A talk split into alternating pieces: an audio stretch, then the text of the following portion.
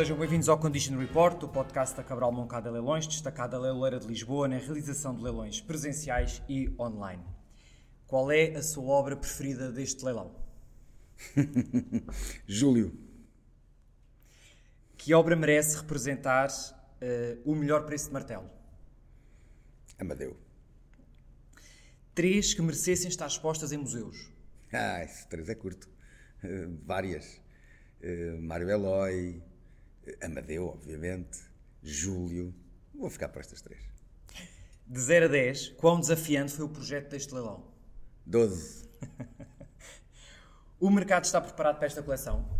Está e estava a precisar dela. Uh, um dos problemas do mercado em Portugal é que é muito raro aparecerem coisas verdadeiramente boas em leilão. Obras de excelência e de exceção. Não é só na pintura. É na pintura, é na escultura, é no mobiliário, é nas pratas, é nas, é nas joias, é em todo lado, nas porcelanas, no que for. Aliás, nós temos anos em que se vendem uma, duas peças acima de 100 mil euros. E já tivemos anos em que não se vendeu nenhuma. 100 mil euros para o mercado internacional é zero.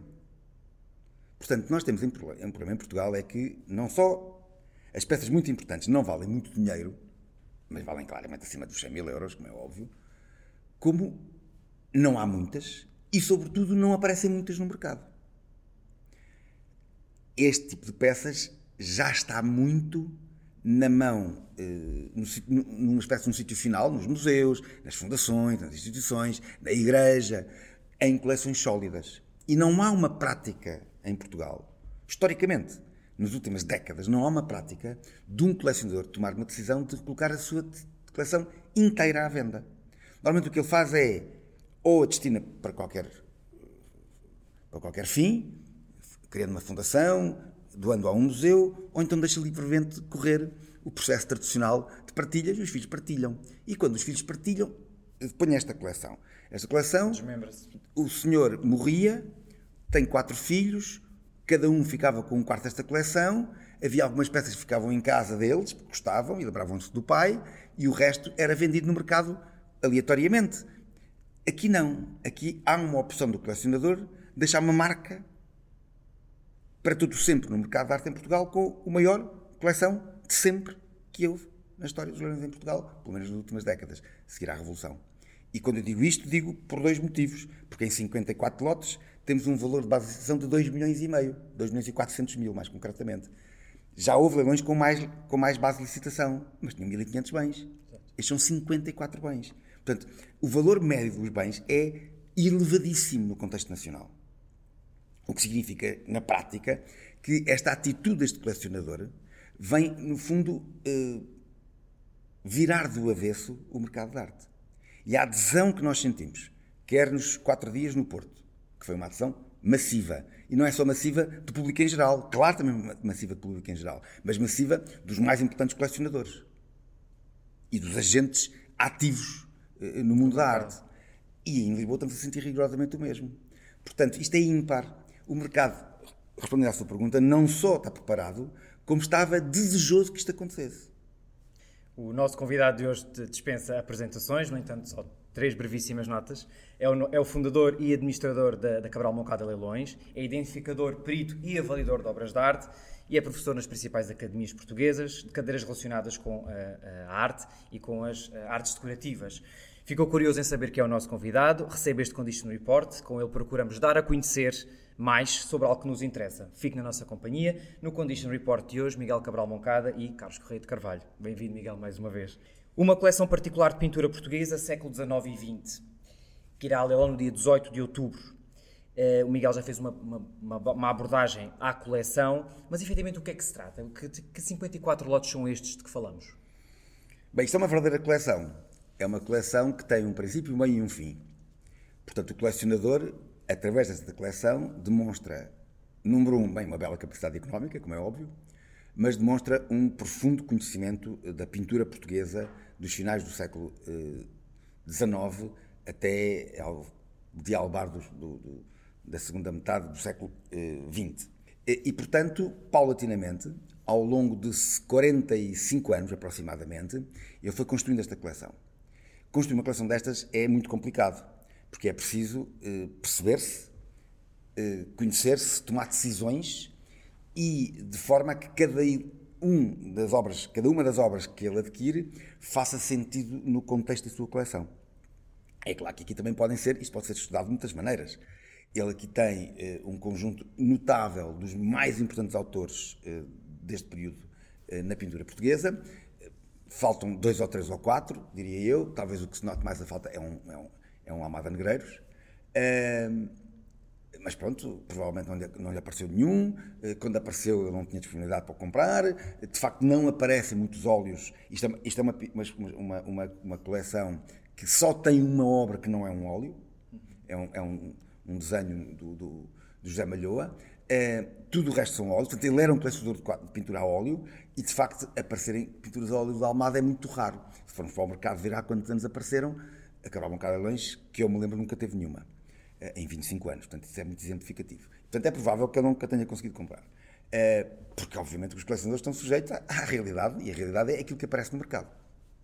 Portanto aqui há um critério muito forte de, de aquisição e, que é muito bem visível no nível das obras em concreto no contexto da produção artística de cada autor. Eu quando no princípio da sua da primeira questão pôs sobre o Júlio, que eu disse que o Júlio é porque aquilo é provavelmente o melhor Júlio que eu vi até hoje. É um Júlio top dos tops, que portanto obviamente deveria estar no museu. Obviamente. E, e vai seguramente, se não for para um museu, vai seguramente para uma importantíssima coleção. Porque é de facto um quadro ímpar no, no, panorama da produção do Júlio. E depois temos muito mais. Além disso, temos muito, podemos dizer que noutros autores uh, ele tem rigorosamente isto, que é peças muito importantes no contexto da produção artística de cada um dos autores. Mas como, para quem nos visita, para quem é para quem se depara com esta coleção ímpar, como é que nós percebemos que cada peça é de facto excepcional na obra do artista? O que é que, o que, é que se, em que é que se destacam essas obras nas obras dos artistas? Bem, destacam-se normalmente por três razões. Uh, logo à cabeça, pela qualidade e pela importância que o próprio artista deu na execução da obra. Uh, e isso é, é visível através de, da dimensão da obra, é visível através da, uh, da, da composição mais complexa das obras, sejam elas naturalistas, sejam elas modernistas, uh, e, e, através, obviamente, do resultado final, que é, é, é um misto de qualidade e beleza, compar, portanto, comparável com o melhor que aquele artista fez. Obviamente que muito importante também é a data de produção das obras. Portanto, eh, não, os artistas, como todos nós na nossa vida, têm picos de forma e momentos em que a coisa não corre tão bem. E aqui o que nós vemos é que ele praticamente todas as obras que tem é nos picos de forma dos artistas. E, portanto, é aquilo que mais os representa, que mais os identifica e que o mercado mais aprecia. E isto não é nada fácil de perceber. Isto significa que ou ele percebeu, e muito daquilo que eu conheço dele, muito ele percebeu, ou é outro grande sintoma dos colecionadores inteligentes, aconselhou-se, foi informar-se com quem sabe em determinadas áreas, que ele não dominaria tão bem. E isso é, mais uma vez, um sintoma da enorme qualidade uh, do, do, do, colecionador que está aqui subjacente. E é, é possível traçar, traçar um perfil psicológico do colecionador tendo em conta as peças que estão à venda? Isso é, isso é muito complicado. Na sua experiência eu da, acho da que o, o, o, que eu posso dizer é simplesmente isto. Na minha opinião, é, é, é, é, óbvio que eu estou sempre inquinado porque conheço pessoalmente. Naturalmente. E, portanto, tenho outra, tenho outra abordagem à, à, à coleção. Eh, mas se eu não o conhecesse pessoalmente, o que eu diria é alguém muito bem informado, alguém que teve eh, capacidade para, junto do mercado, explicar o que é que queria, porque muitas destas obras não é ele que vai ter com as obras, são as obras que vão ter com ele, através de comerciantes, através de, de até de proprietários privados. Uh, portanto, isto também é muito importante. Uh, alguém, obviamente, que teve capacidade económica ao longo destes 45 anos, provavelmente nas alturas mais, nas alturas menos, para adquirir obras importantes. Uh, e, e, e, há aqui outra coisa: há alguém que está permanentemente em cima do mercado. Permanentemente em cima do mercado. Porque nós olhamos para estas obras e, se as destacarmos individualmente, passam-se anos no mercado de arte que não, aparecem, que não aparecem obras deste nível. Por acaso, nos últimos anos até têm aparecido algumas. Mas ali, houve, houve alturas do mercado, eu diria que entre 2001, 2002 e 2015, apareceu muito pouca coisa. E portanto isto é terrível, porque não é nada fácil de conseguir fazer uma coleção destas. É estar muito atento, sempre em cima do mercado e à primeira oportunidade saltar em cima da obra, chamamos-lhe assim, e adquiri-la. E acha que elas beneficiam por serem um conjunto? Ah, loucamente. Loucamente. Eh, os grandes colecionadores têm uma espécie, eu costumo dizer que são uma espécie como o rei, como, o rei Midas. Eh, felizmente não, não, não transformam em ouro eh, os objetos de arte em que tocam, mas valorizam a sua coleção. Nós vamos. Ponho aqui uma hipótese. Ponham, suponhamos que a coleção Gulbenkian, por qualquer razão, ia à venda.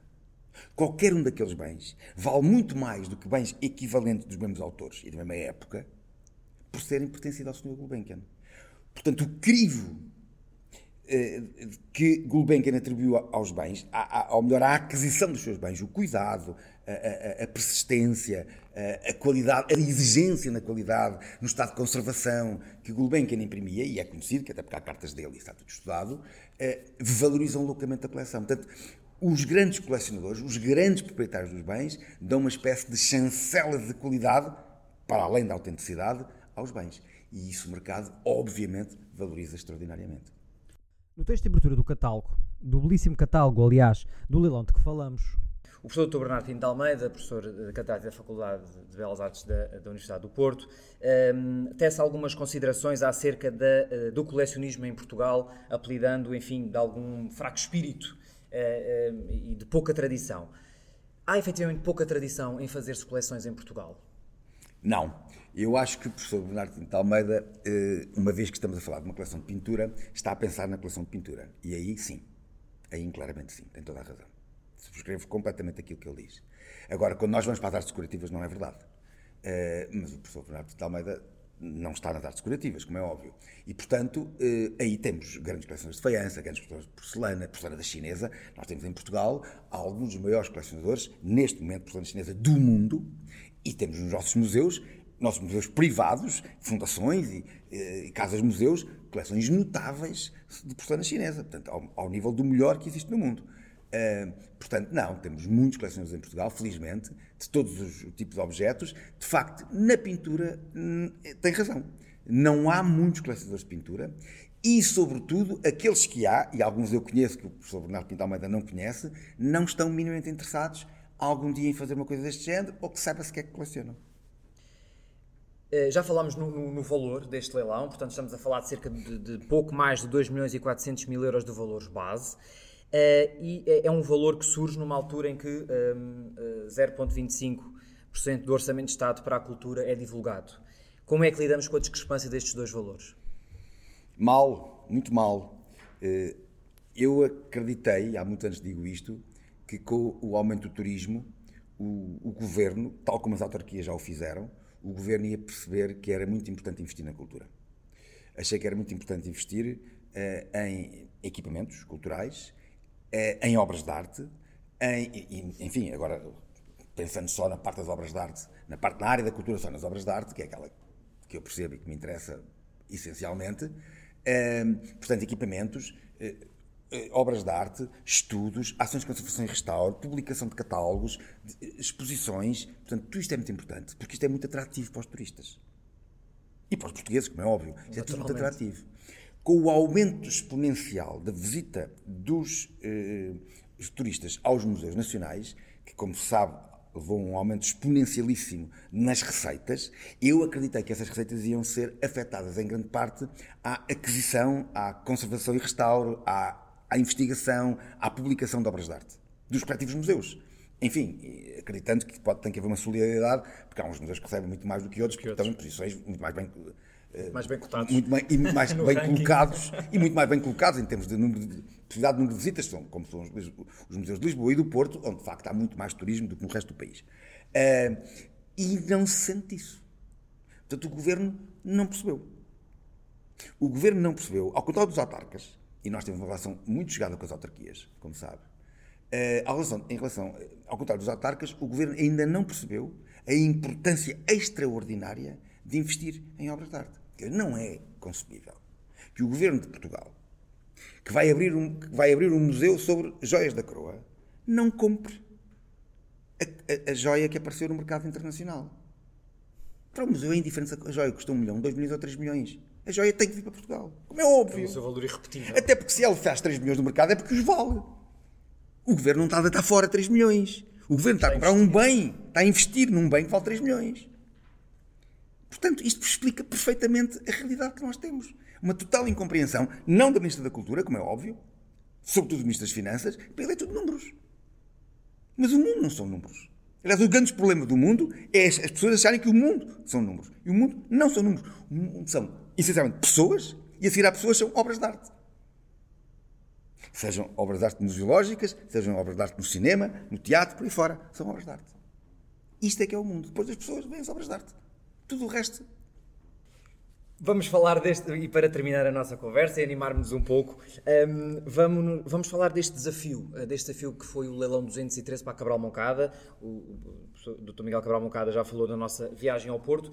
Do que é que se revestiu este, este, este leilão? Porquê deste investimento em marketing, em publicidade, um, em, enfim, uh, coquetéis de inauguração? O, o, que é que a Cabral Moncada nos seus 25 anos pretendeu? Olha, isto... Uh isto teve como ponto de início, de ignição, uma grande parte da vontade do próprio proprietário da coleção, do colecionador, que, portanto, nos exigiu, e bem, se tivesse esta coleção também exigia, eh, que nós fizéssemos determinadas coisas. E uma delas foi irmos ao Porto. Confesso que não foi a ideia da Cabral Moncada foi a ideia do uh, colecionador. E, portanto, quando me disseram, ou melhor, quando chegou-se ao fim a negociação e havia uma cláusula que exigia uma exposição no Porto, eu pensei que ia ser um fardo muito complicado. E depois não foi. Não foi porque tive colaboradores à altura, sabe, sabe bem isso, um deles foste tu, é, colaboradores à altura que me aliviaram muito o trabalho e, sobretudo, arranjámos um espaço notável, extraordinário. Eu não conheço outro em Portugal e não é fácil encontrar outro no mundo, que é o UAU eh, em Gaia, o UAU Porto em Gaia, eh, que tem uma vista extraordinária e tem uma, uma, uma, uma sala de exposições de cariz museológico, puramente museológico, extraordinário. E, portanto, esta coleção pôde estar exposta ao mais alto nível, não é em termos nacionais. Em termos nacionais não é ao mais alto nível, em termos nacionais é o mais alto nível. Mas ao mais alto nível mesmo em termos mundiais. E, portanto, a própria coleção sai altamente prestigiada. E, claro, a Cabral Moncada por natureza também sai. Uh, os encantos, quer dizer, basicamente a grande virtude que a Grobancada teve foi que o, o, proprietário nos escolhesse a nós para colocar esta, esta, esta, esta, esta coleção em leilão. Uh, e, portanto, nós não podíamos defraudar uh, o proprietário, a própria oportunidade que estava a ser criada a Bancário Leilões, o mercado em geral. porque isto era uma, uma ocasião praticamente única. Portanto, havendo este potencial de obras de arte, a quebrar um bocado de obviamente está totalmente mais do que disponível, com a maior vontade de voltar a repetir isto. Sempre que se justificar pelo nível das obras de arte, a Cabral Moncada irá voltar ao Porto, onde foi magnificamente bem recebida, irá voltar a fazer tudo aquilo que fez, um, um catálogo com esta qualidade, uma, uma... É que não é só qualidade gráfica. Este catálogo tem por trás centenas de horas de dezenas de pessoas para chegar a este, e alguns até colaboradores de fora da empresa, de, de, de, para conseguir chegar a este resultado final. É um, é um, é um trabalho de equipe, eh, de uma equipe muito alargada, que inclusive sai para lá da própria dimensão dos 35 funcionários da Cabral Moncada Leilões. Portanto, eh, eh, e, e, obviamente que estamos totalmente disponíveis, desejosos, cheios de vontade, que nos possa acontecer de novo, ter o privilégio de poder catalogar e colocar leilão uma coleção deste nível. Obrigado, Miguel. Estendo os meus cumprimentos institucionais e pessoais à equipa do World of Wine Porto eh, e da Nova Risk, nossos, nossos colaboradores e patrocinadores na, na realização deste leilão. Um, Siga-nos no nosso, no nosso podcast e conheça este e os nossos leilões. Inscreva-se no nosso site www.cml.pt, subscreva a nossa newsletter e siga-nos nas redes sociais. Estamos em exposição até domingo uh, e o novo leilão será dia 18 de outubro. Contamos com a vossa presença. Obrigado.